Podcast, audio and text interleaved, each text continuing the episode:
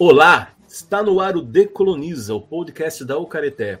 Desde já, muito obrigado pela companhia. É ótimo ter você conosco. Se você não segue a Ucareté nas redes sociais, fica o convite. Estamos no Facebook, no Instagram e no YouTube. Eu sou o Henry e neste episódio eu vou bater um papo com a ucaretense Raquel Cubeu sobre sua pesquisa de mestrado. E também está conosco o Alex cuidando da parte técnica. Olá, ucaretenses, como vocês estão? Alex, como estão as coisas por aí? Olá, tudo certo aqui, e aí? Aqui também, tudo certo. E aí, Raquel, como estão as coisas no sul? Olá, aqui tá tudo bem. O, o frio tá indo um pouco mais embora, agora tá um tempo de chuva, tá tudo bem. É, pelo que tenho acompanhado aí, chover é importante no Brasil agora, né? Crise hídrica e tal. Uh, vamos lá.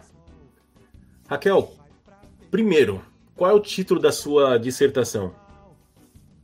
A minha dissertação se chama Cubaio Encantado, Literatura Infantil Indígena em Foco. Legal. Então fala um pouquinho do que se trata a sua pesquisa para depois a gente desenvolver a conversa. Certo, eu vou dar uma pincelada, assim, uma resumida na quanto à minha dissertação, né, que trata de assuntos bem importantes, né, e que eu consegui reunir, né, fazer uma textura, né, desses conteúdos, não só conteúdos, mas acredito que é, vivências, né, e teorias que são relacionadas com a, as culturas indígenas enquanto pluralidades, línguas indígenas, né, e literatura e a inclusão também que faz parte né, dessa, dessa área. Né? A minha dissertação ela vem com essa história do Kubai, né, como literatura indígena, né, Kubai o Encantado, que vem a partir do mito de Kubai, né, que eu pude trazer, né, também como compartilhamento, né, de uma história que faz parte do meu povo, que é o povo cubeu, é, que, faz, que vem desde a Colômbia, né, um povo transnacional. Meu avô era colombiano, né, pela nacionalidade que atribuíram a ele, mas a nossa etnia, né, o nosso povo, ele é muito antes do que essas nacionalidades, né? Então, essa história ela vem desse, dessa, desse percurso, né? A gente pode dizer assim. Assim como eu tenho também a, a ascendência tucana, né? A gente costuma contar os antigos, né, costumam contar para gente a história da, da cobra canoa, né, da, desse percurso que, que a canoa da transformação faz para que a gente hoje esteja aqui como seus é, descendentes, né? Então, assim também o Kubai ele exerce esse, esse papel de, de um ser mítico, também de uma entidade que, que caminha, acredito também com a gente enquanto pertencimento ao povo, às nossas tradições, às nossas pinturas, né, os nossos adornos também e proteções também, como as sementes, como as, as plumagens e também a, os nossos rituais e danças, né? E também a língua indígena, né? Também com, com a língua do povo cubeu, ali desde a Colômbia, né? Mas é, é bem interessante também, porque a minha a, a minha educação indígena, né, ela vem através da vivência matriarcal com as mulheres, né? Então, estou pegando um pouco também da narrativa oral do que a minha mãe me conta da minha família também, do, dos rituais que meu avô também conduzia, né, com, com o nosso povo, né, e da presença da minha avó também e da, do contato com a língua indígena que foi através da minha avó com a língua tucana, né, com a língua do povo Yapamaçã. A partir disso também é, eu faço também um diálogo né, com teóricos da literatura indígena, né, que a gente tem presente muito é, milenarmente né, com os nossos povos, né, não só da literatura física, a literatura publicada, mas as histórias dos nossos povos. Né? Cada povo vem trazendo né, a sua narrativa, como o povo Guarani, povo, povo Caingangue, que também faz parte aqui do Rio Grande do Sul, como eu falei, o povo tucano, e assim como outros povos, né? Os mais de 300 povos aqui do, do Brasil, e eu trago também desde os pioneiros né, da literatura indígena, como a Eliane Pochiguara, Graça Graúna, o Olívio Jecupé, Daniel Munduruku, né, algum, algum, alguns diálogos né, sobre, sobre o que, que seria né, essa literatura indígena, trazendo um pouco para esse campo né, da literatura infantil também, que foi a intenção, né, a intencionalidade né, do, do conto de Kubai, que foi adaptado para um conto infantil, né, para esse público das séries iniciais aí, né? Um, também esse foco na literatura, uh, na literatura infantil, indígena também, e a, a, a, partir desse conto, né, que ele poderia ser contado para qualquer criança, né? Daí a gente pega esse lado da inclusão também, que não, não necessariamente precisaria ser para uma criança letrada apenas né, no, no português, né, né, nessa educação formal e regular, mas também pensando nas imagens, né, que a gente chama de, de pictogramas, né? Mas não só pictogramas, né? Eu lembro que essa, essa parte do, dos pictogramas que são trabalhados com como uma linguagem inclusiva, uma linguagem multiformato, vem até posteriormente à, à minha pesquisa do mestrado, né? Que vem sendo desenvolvida como uma extensão também desse, desse trabalho que eu venho realizando. Né, a, a partir das línguas indígenas, que teve tradução tanto para o Guarani quanto para o Tucano. Mas a tua dissertação é de qual área? É educação? É literatura? É educação. Tá. E aí eu assisti a sua defesa e eu lembro que você falou bastante sobre uma mesa, né?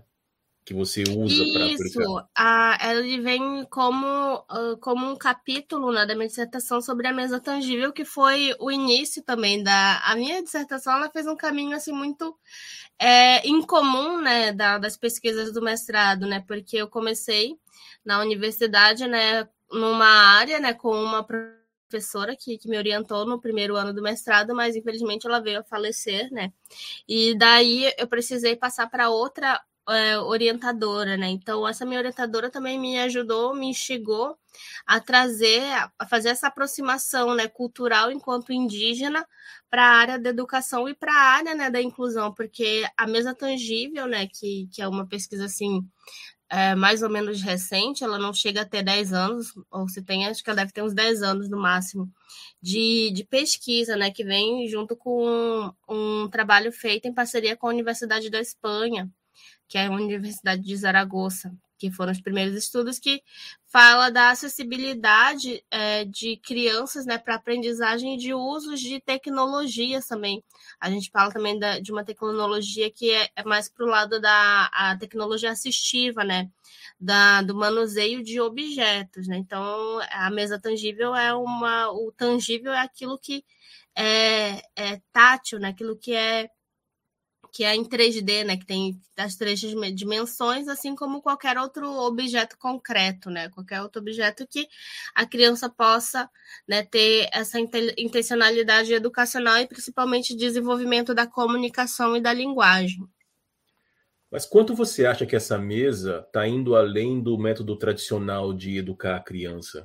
Porque pelo que você está me falando, enquanto você falava, eu estava imaginando do que se trata essa mesa. Eu acho que é até importante você descrever como é essa mesa e como ela funciona, porque para os nossos ouvintes que não conhecem, deve ser difícil imaginar, porque quando você fala mesa, a gente imagina uma mesa, né? Mas o que, que é uma uhum. mesa que uma mesa que é tangível, né? E como que você utiliza essa técnica, essa tecnologia, para você levar essas histórias para as crianças, para a partir daí e aí eu não sei que tipo de educação que parte, que, que vem posteriormente, mas vem o que? Letramento, qualquer coisa nesse sentido?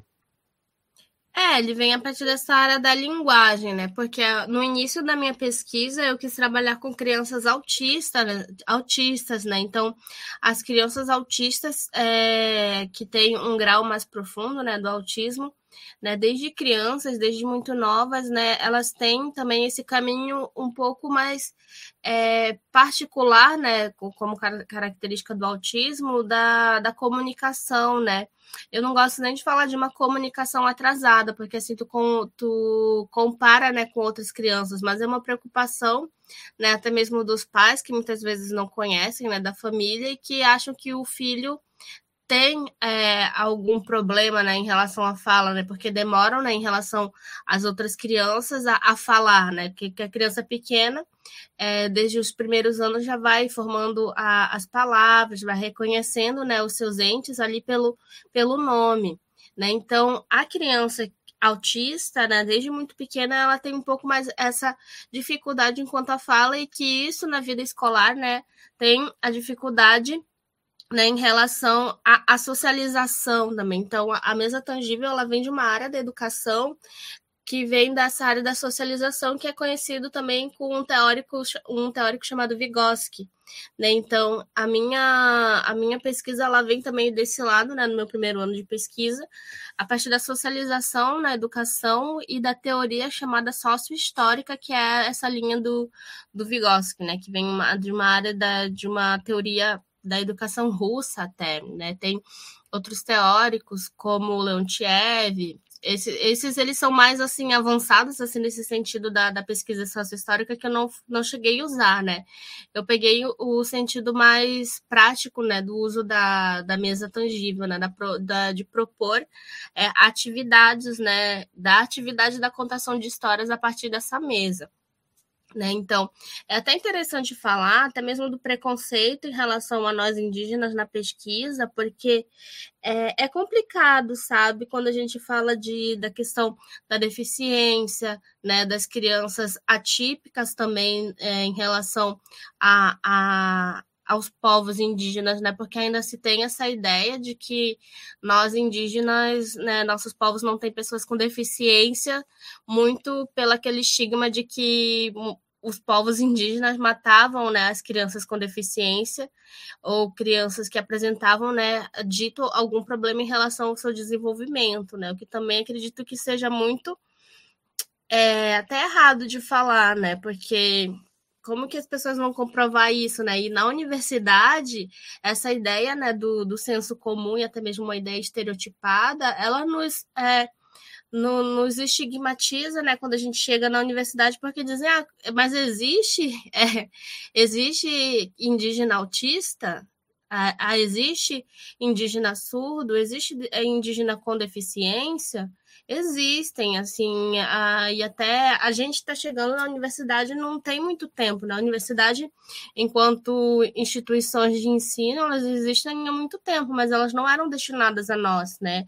Nós, no máximo, éramos vistos como objetos de estudo, né?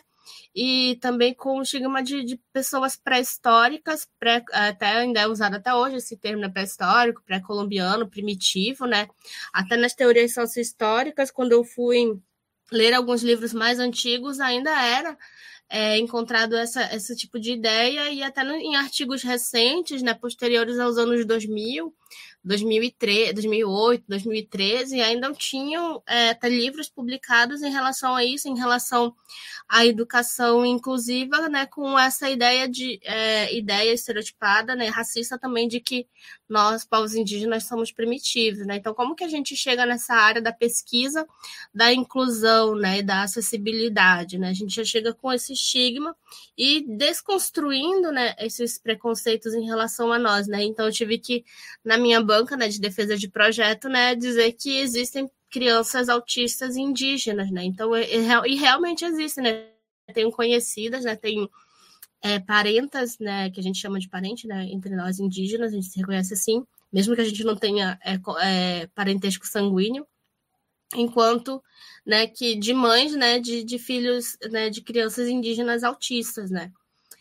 E, e daí a gente vê que eu pelo menos né, a partir dessas pesquisas já feitas sobre a mesa tangível, a, a mesa né, ela tem esse papel é, importante na comunicação né, e da socializ, socialização de crianças, porque a, em grupos pequenos é possível trabalhar nela. É tipo, ela não é bem um formato de mesa, é um formato de uma caixa com uma superfície em que os objetos entram em contato né, com, com a mesa, né? Depois no, até no, no Instagram, depois a gente pode colocar algumas imagens, depois as pessoas, as pessoas podem dar uma olhada ali, que esses objetos entram em contato com a superfície da mesa, né? Então, é possível fazer bonecos, é possível fazer até atividades com frutas, né? E fazer jogos também, né, na superfície dessa mesa, né? O diferencial dela enquanto tecnologia é que quando esses objetos entram em, entram em contato com a superfície, né, é possível haver uma interatividade, né? Então, tem a, te, a teoria né, que está por trás da, da mesa tangível, ela é bem ela é bem. tem bastante, né? Coisas a serem estudadas né, em relação à comunicação em relação à linguagem, né? Depende da intencionalidade e da, da sequência didática que é aplicada na mesa, né? Porque tem a parte da contextualização, em que tu vai contar do que, que se trata atividade, né? No caso da, da contação de história de Cuba, uma parte mais de contextualização, ou de problematização, em que tu vai instigar a criança a responder situações, problemas, né, para aquela, aquela atividade ali. Então, depende muito disso, né? É que nem quando a gente vai preparar uma atividade, a gente usa um PowerPoint, por exemplo, ou a gente usa um jogo no, num tablet, né? A diferença é que é, os objetos reais, né, entram em contato com essa superfície e fazem essa interação, e há uma socialização entre os participantes, né, dessa dessa, dessa atividade. Pelo que você fala, essa é uma atividade que parece que, que vai além dessas classificações etárias que a educação convencional põe, né? Porque quando a gente pensa em, por exemplo, pré, primeira série, segunda série, por aí vai, a gente sempre associa essa série com uma idade do estudante. Mas quando a gente parte para uma educação que é de sociabilização, que, tem, que envolve outras competências, outras inteligências que o ser humano tem, você, eu acho que acaba transgredindo um pouco isso para pensar no ser humano em si, né? Você acha que essa mesa ela vai muito nesse sentido? Ela vai, acredito que sim, porque como tem pouca, poucos artigos, acredito ainda, dissertações e é, como é que é teses né, de doutorado uhum. em relação à mesa, né? A gente ainda não. Eu falo a gente como pesquisadora, né, também que pôde conhecer essa essa mesa, né, essa tecnologia, porque a aplicabilidade dela que eu vi, né, no caso até agora, foi no, na área das ciências, né, na área de, de do, dos anos iniciais ali, na área da, do letramento também, alfabetização de crianças ali no, nos anos iniciais, nos primeiros anos é, dos anos iniciais do ensino fundamental, né, isso aqui no Brasil, né, segundo as diretrizes educacionais do Brasil, né, que eu estou falando, mas ainda é interessante que, até para os parentes que estão escutando né, nessa área da, do que era chamado de educação especial e inclusão, né? Porque até a gente tem uma legislação própria disso, né? Existe a legislação da educação inclusiva no Brasil, porque antigamente, né, não é tão antigamente, né? Até recente, tipo de uns 20 anos, para cá, uh, as crianças que eram vistas, assim, classificadas, né? Então, tu tem o estigma né, em questão em relação a, ao CID, né? O Código de Doenças, e enquanto pessoas típicas e atípicas, né? Então, se tu era classificado como uma pessoa que não era dita normal, tu tinha que frequentar uma escola especial, né, separada, né, excluída, é, segregada, né, de outra de outras escolas, né, da escola dos ditos normais, né.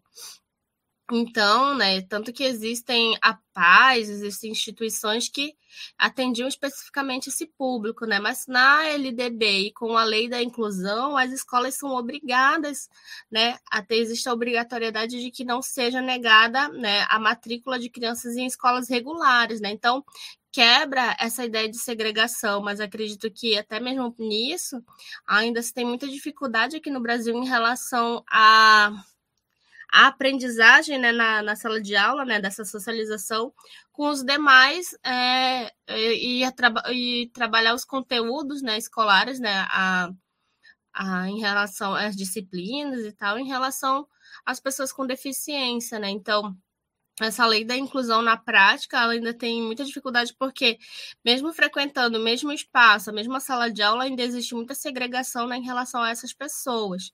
E a mesa tangível, ela também propõe, ela tem essa proposta de socialização né, e de interação, é, até que a gente chama de interação tangível, e ao mesmo tempo interação interpessoal né, com, os, com os colegas, né? Então, a mesa ela tem esse, esse diferencial, né? Porque até a, as tecnologias elas chamam, as tecnologias elas chamam a atenção também enquanto estímulo, né? Uhum, sim. É, quando você fala da, da inclusão, eu estava aqui pensando como a forma de educação que a gente mantém, né? E na qual a gente está inserida, ela é, você acabou de falar que ela é excludente, e de fato, né, com, quando a gente começa a pensar em outras formas de entender o que é inteligência, a gente começa a perceber como que está posto realmente é feito para tirar, é filtrar, né, aqueles que são mais uh, adaptados para essa mentalidade que vigora e aqueles que não estão. E aí eu vou dar um exemplo para ilustrar. Tem um pesquisador, ele chama Howard Gardner, e ele foi o cara que criou a teoria das inteligências múltiplas. Eu não sei como tá essas pesquisas na atualidade, mas eu lembro que quando ele começou, ele dividiu as inteligências em sete ou nove, eu não lembro. Mas então ele estava querendo dizer o quê? Que a, a, essa racionalidade que guia, né, que orienta, essa, orienta não, orienta é um, é um termo ruim, que guia mesmo a educação, ela é pautada no que, no que ele chama de inteligência matemática, é lógico-matemática. Então, o teste de QI, por exemplo, que todo mundo é, é seduzido, né? aprende a acreditar que o teste do QI vai definir o seu nível de inteligência, ele está analisando um único tipo de inteligência que é o da lógica e da matemática. E tem uma série de outras inteligências que essa estrutura educacional não aprende ou não quer é, medir, não quer considerar, considerar, que você acaba excluindo essas, essas outras pessoas porque você as considera burra né? Então, essa teoria eu acho bem interessante porque, primeiro, que ela acaba com essa ideia de burrice. Então, não existe burrice, existe, existem inteligências diferentes. Então, cada pessoa, cada indivíduo tem um tempo diferente de aprender e tem mais habilidades com outras, ou melhor, existem, é, ela tem desenvolvidas, é, mais desenvolvidas outras inteligências. Então, um exemplo, a gente pode pegar a inteligência motora. Então você pega um jogador de futebol ou um atleta qualquer que ele consegue fazer feitos incríveis com o corpo e uma pessoa que é boa em música não consegue. Então, quando a gente começa a entender que cada competência dessa é uma inteligência diferente e uma não é melhor do que a outra, na verdade elas se complementam, você começa a quebrar essa ideia de hierarquia e talvez você consiga até incluir melhor essas pessoas. E aí, para entrar no que você falou sobre incluir essas crianças nessa estrutura, mas ao mesmo tempo que inclui, você está excluindo, porque não adianta você colocar na sala de aula para deixar ela no cantinho, né? Uh, Parece-me que a forma como a gente tem feito essas inclusões é assim, é para inglês ver, né? A gente não tem de fato uma preparação. E aí, ó, eu não quero aqui endossar o que o ministro da Educação falou, que essas crianças não deveriam estar lá. Eu estou falando que deveria haver uma melhor, um melhor preparo da sociedade mesmo para entender uhum as diferenças das pessoas para que para entender que essas pessoas também têm que estar lá, né? Sim. Porque porque educação não se trata só de você aprender a ler, escrever, aprender a falar inglês ou aprender a fazer contas ou geografia história.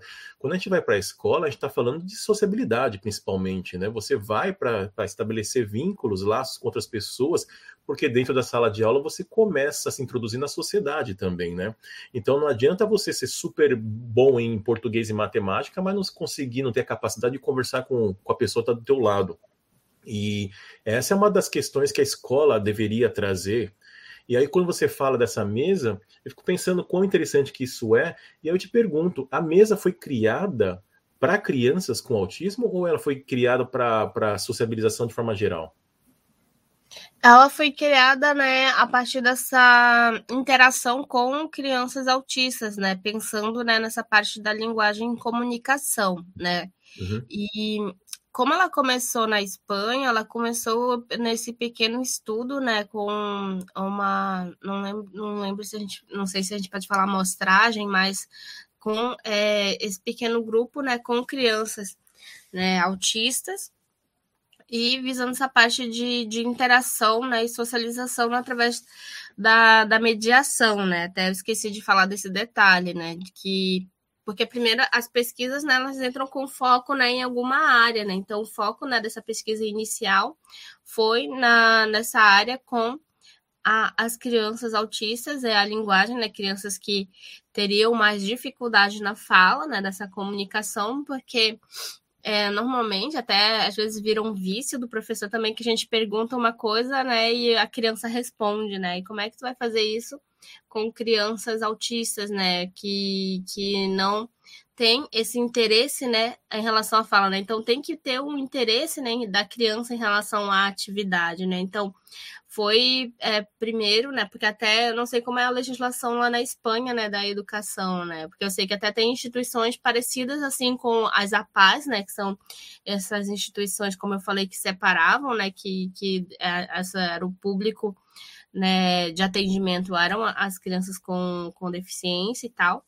E Lá na Espanha eu não sei como é que era, mas ela vem desse olhar para as crianças com as crianças autistas. Ah, e daí a parte também, a, o uso da mesa parte da premissa da, da mediação na educação também, da, da aprendizagem, né? Então, a, é preciso, né? O, quem é o mediador, né? Pode ser uma pessoa, né? No caso, até pode ser o, o professor, ele faz esse papel de mediador também da, da aprendizagem, né? Em relação a determinado assunto. E a, a própria mesa, ela faz esse papel de mediação também, porque a mesa, ela é capaz, né, de fazer uso de recursos de voz, é, de, de comando e tal, e de pergunta, né? Assim como eu falei da questão da problematização da, da mesa, também como jogo, né, de é, perguntar, né, fazer essa interação do, de jogos de pergunta em que a criança responde, né, com o objeto, né, com a manipulação do objeto, né. E aqui no Brasil, né, como a, a legislação trata, né, da, da inclusão, né, então é, as crianças autistas não fariam esse trabalho sozinha também. Isso aqui não é um trabalho que se realiza de uma vez, né? Um detalhe que é importante que eu não falei, que a minha dissertação, ela não tem essa parte da visita de campo e da aplicação em campo, né? Porque eu fiz a minha dissertação durante o período da pandemia e por questões de segurança, né, e de restrições, não foi feita, né? As escolas nem tá, nem estavam abertas ainda, né? Então, não havia essa possibilidade de contato com turmas, né? Então, ah, mas das visitas que eu realizei, né, em, em uma das escolas, né, com outra pesquisadora, eu lembro que era feito nesse né, trabalho tanto individual, né, com cada criança, né, a criança com a criança autista, uh, assim também com a turma, né, no geral, né, então sem percebendo, né, quais seriam, né, as nuances, né, dessa pesquisa, quais seriam, né, uh, os resultados a partir de diferentes pontos, né, de vista, né, tanto do individual quanto da, da socialização em grupo com a turma, né, que a criança pertence, né, e também é um trabalho, né, que leva tempo, né, leva no mínimo um semestre, né, para ser realizado. É, eu acho que essa questão do tempo é bem importante, porque, como eu disse anteriormente, cada criança, cada pessoa tem o próprio ritmo de aprendizagem, né? Então, eu acho que é interessante, uh, ou melhor, nós deveríamos começar a entender a educação, o aprendizado, respeitando a individualidade, né, o ritmo de cada pessoa e não colocá-las em forminhas, obrigando-as a acompanhar um fluxo, né, da, desse sistema de séries e tal. É claro que eu estou aqui numa utopia, divagando sobre como deveria ser, mas eu também não vou dizer que eu tenho uma resposta. Não é um assunto que você de, é, tra, tra, traz uma resposta muito facilmente, né? Eu acho que são uma, mas o primeiro passo que nós temos que dar é justamente parar de excluir essas pessoas, né? Sim, acredito que sim, né? Para fazer a, não sei se fechamento dessa parte da, da mesa tangível, para quem está escutando, né, eu vou fazer uma pequena descrição, né, da mesa né, de uma fotografia dela vista de cima e depois eu vou fazer uma descrição dessa, dessa imagem feita de frente. Legal. Tá? Uh, início da descrição da imagem. É, mesa tangível, um móvel de madeira em forma de caixa grande e um tampo de acrílico semi-transparente. Na superfície dessa mesa são colocados os objetos tridimensionais. Fim da descrição. Agora eu vou fazer a descrição da imagem feita de frente, né, da mesa tangível, visão de frente. Início da descrição. Fotografia de uma mesa tangível de frente, o que permite ver um móvel de madeira em formato de caixa, de tamanhos iguais, de cor branca. Fim da descrição. E esses objetos, Raquel, podem ser qualquer é sei lá, alguma coisa referente à história ou que, do que, que se trata esses objetos?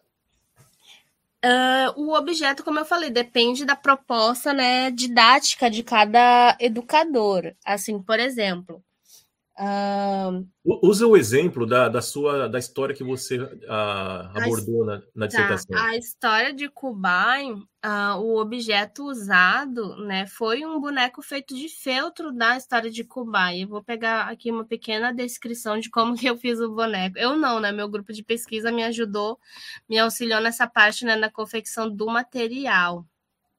Vou pegar aqui só um momento. Que é interessante também saber como que é essa história, né? A história do Kubai é a história de um ser mítico, da, de um ser que, que a gente até para a imaginação infantil, a gente usa do, do Era Uma Vez, né? Para o início da história.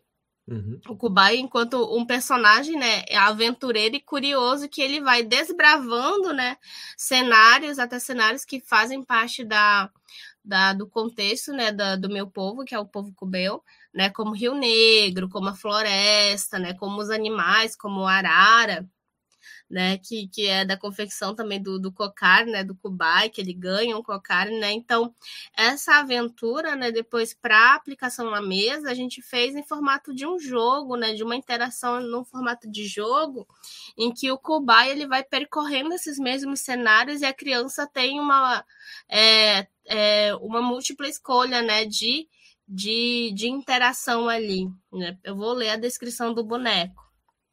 Né? A descrição da imagem, boneco de Kubai. Início da descrição. É... Fundo em tons claros, ao centro um boneco de feltro na cor marrom escuro.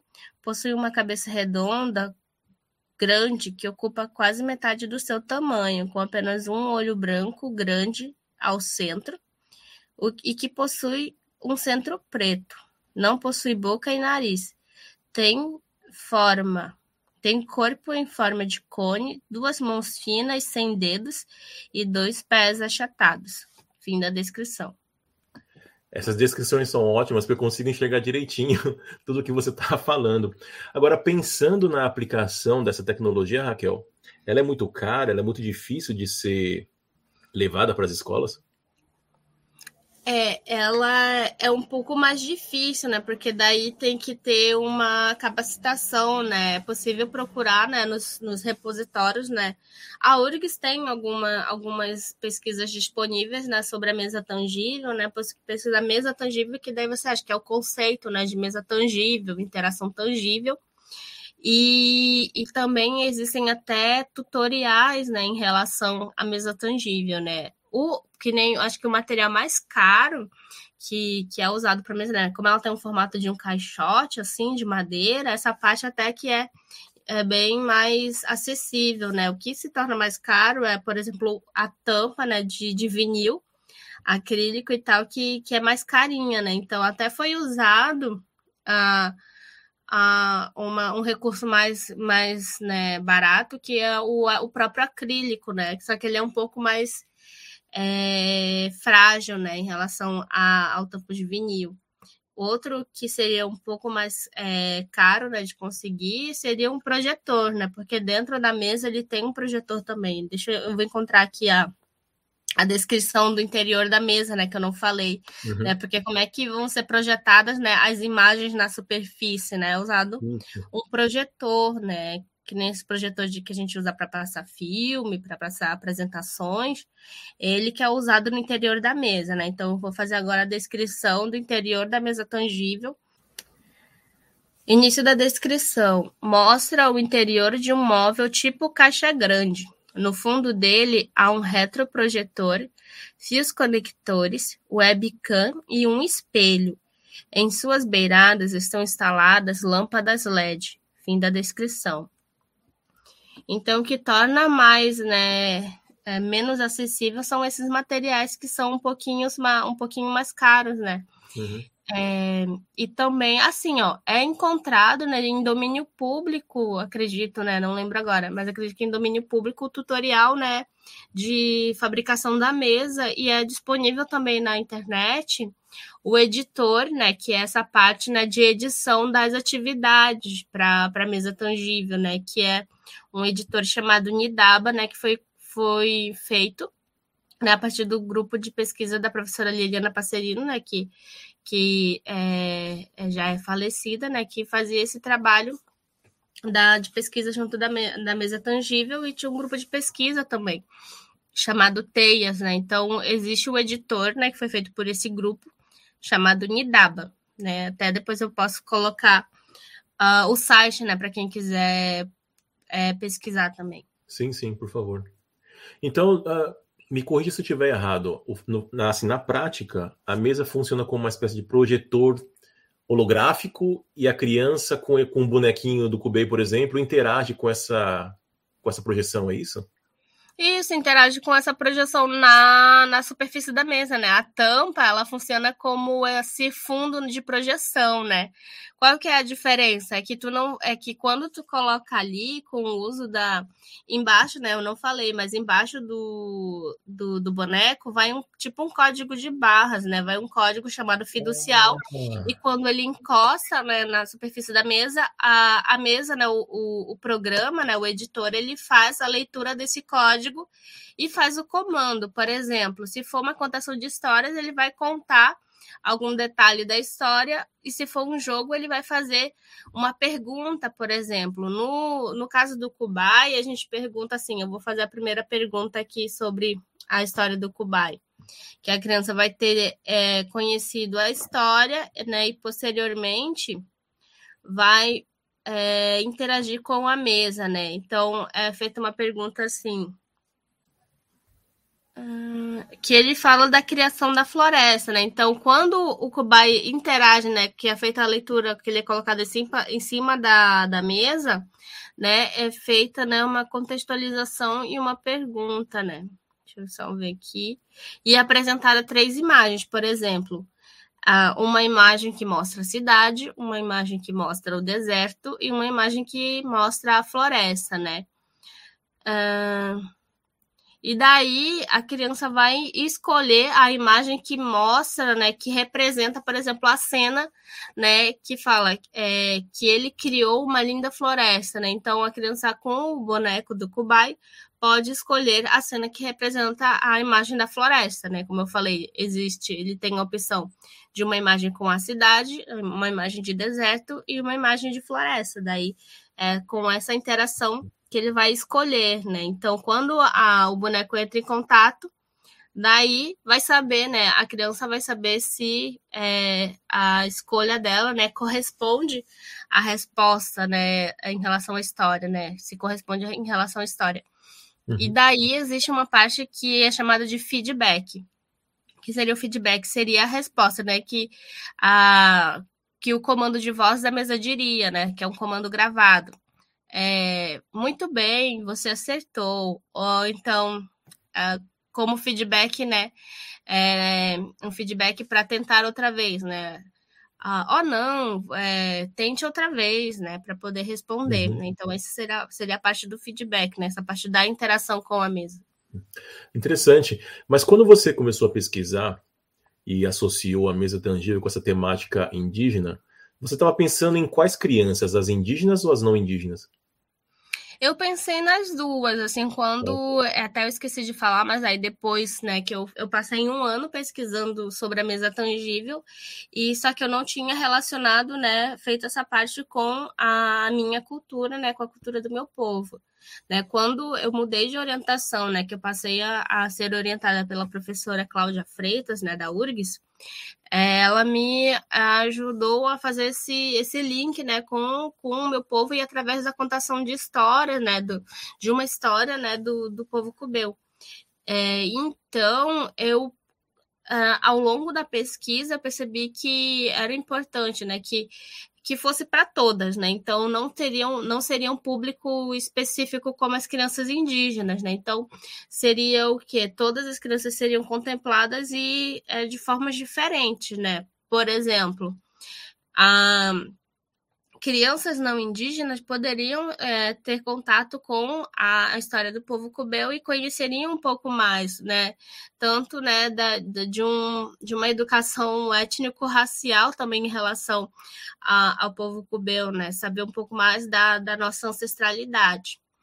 para crianças indígenas é, né, e crianças que estivessem também é, aprendendo é, a, a língua tucana ou a língua guarani, né, tiveram, teriam contato também com a história em Guarani e Tucano, né? Então, até as crianças indígenas também que estão recebendo nessa educação, porque tem municípios, né, como o município de São Gabriel da Cachoeira, que tem as línguas indígenas, né, tem pelo menos cinco línguas indígenas reconhecidas, né? Então, o tucano é uma língua reconhecida, né? Então, nas escolas é aprendido tucano também. Então, teriam essa oportunidade, né? Uhum.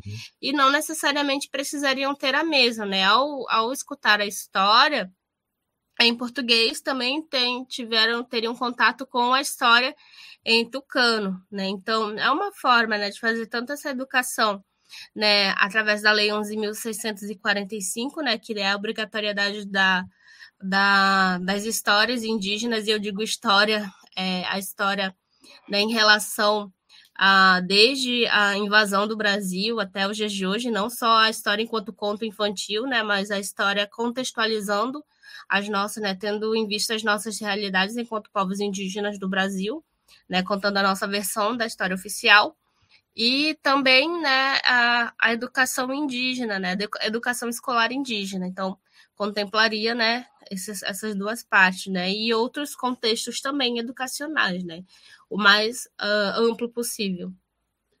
É interessante porque essa tua pesquisa, eu acho que ela envolve acessibilidade em vários níveis, né? Tem a, a questão da própria mesa, tem a questão indígena que você incluiu na pesquisa, e o fato de você, como mulher indígena, demarcando esse território que é o acadêmico, né?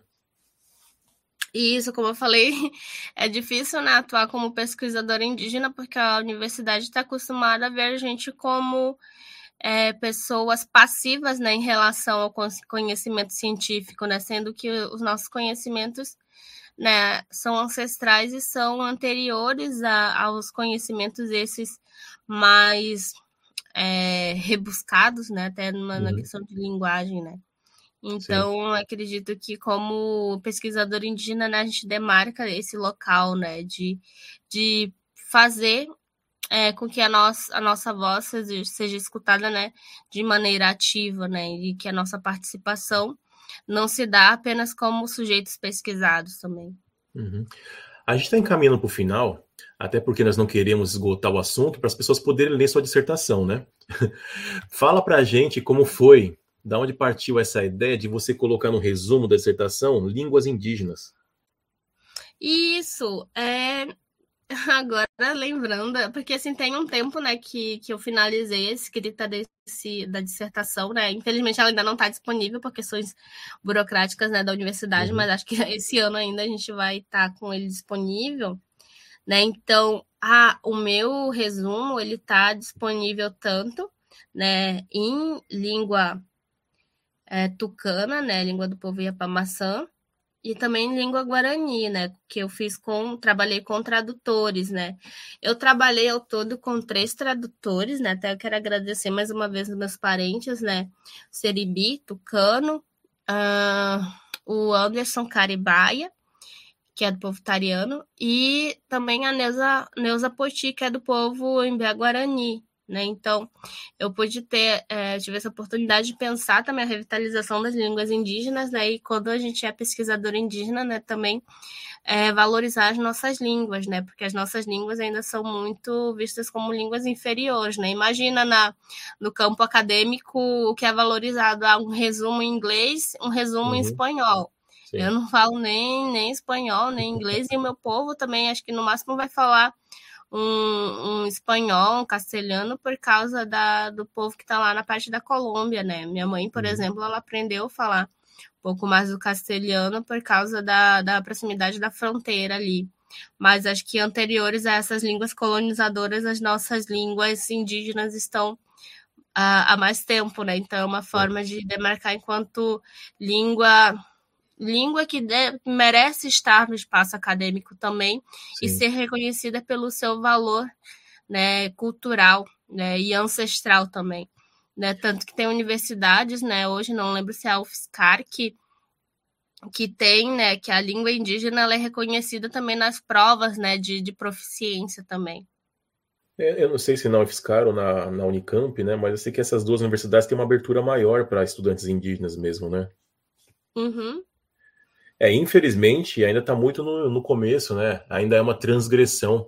Mas, de qualquer maneira, vocês estão aí decolonizando passo a passo, né? Já está colocando essas línguas indígenas no resumo. Eu sei que já tem trabalhos que estão sendo feitos em língua indígena já, né? Quem sabe num dia a gente consegue colocar nas universidades o mesmo que acontece no México, por exemplo, que eles aceitam como língua de proficiência. Então não seria só colocar no resumo, seria pra, aceita como uma segunda ou uma terceira língua, né? Raquel, quer fazer alguma consideração final antes da gente terminar? Quero fazer sim. É, eu vejo que tem muito até a, a, o perfil no Instagram chamado Universidade Indígena, né, que é da nossa parenta, Jéssica, é, incentiva né, a nossa atuação na, nas universidades, né, e que é muito difícil, né, quem, quem vê as nossas pesquisas prontas ou nos ouve falar sobre elas, né, não sabe o quanto é difícil percorrer esse caminho, né, e, e olha que eu nasci e fui criada em contexto urbano, fui criada na cidade de Manaus, né? E vim para uma outra região, que é a região do Rio Grande do Sul, que também é muito transpassada pelo racismo, né? E pela invisibilidade da gente. Né, e até nossa invisibilidade na universidade. Então, são vários fatores que a gente atua, né? E também acho que até mesmo uma compreensão dos parentes, né? Acho que é muito mais necessário a, a nossa união, né? Em relação e a nossa cooperação, né? Enquanto povos coletivos, né, e até não regionalistas, né, porque a gente não está aqui para falar também de um regionalismo ou amazonense ou gaúcho, né, eu que vim do Amazonas e vim estudar no Rio Grande do Sul, mas de Abiayala, né, que é como é um nome indígena, né, para esse continente, né, que foi colocado em homenagem ao colonizador, né, uhum. da, de Colombo, de Américo, sabe, de América, então é, é de que a gente se sinta cada vez mais motivado de fazer as nossas pesquisas e ter elas né, registradas, né? E até mesmo um conselho que eu dou, é, até a gente quando é a nossa fala, né? A nossa fala já é um registro né, de uma pesquisa, né? Então, quando se trabalhar em, até mesmo em colaboração com não indígenas, o nosso nome tem que estar tá como autor de artigos científicos também, não como entrevistados ou não como objetos de pesquisas ou sujeitos pesquisados. A gente não está mais aqui para ser pesquisado. Isso é um recado também para os nossos queridos antropólogos brancos, não indígenas também. A gente está aqui para ter voz ativa, né? Então, quando a gente dá uma entrevista, quando a gente faz um relato, uma narrativa, nós estamos atuando como pesquisadores também. Né? Então, para os mais novos, até mais novos do que eu, que estão aí nesse, trilhando esse caminho, né? não desanimar né? e sempre nos colocarmos né? nessa, né? nessa posição também, porque nós também temos autoridade né? epistemológica, né? falando bem assim. Então é isso, um abraço a todos, né? Gratidão, né? Muito anhum por me escutar, né? Às vezes eu sou chata, né? Eu, eu, eu coloco né, essas palavras, mas é porque é preciso mesmo. Sim, sim. Mas é isso aí. Tão logo a dissertação da Raquel esteja disponível para o público, a gente vai divulgar para todo mundo poder ler. Com certeza há muito mais para falar, mas por hoje é só. Obrigado, Raquel e Alex. Muito obrigado, ouvintes, pela companhia. Procurem a Alcareté no Facebook, no Instagram e no YouTube. Até o próximo episódio. Beijos e abraços caretenses. Tchau.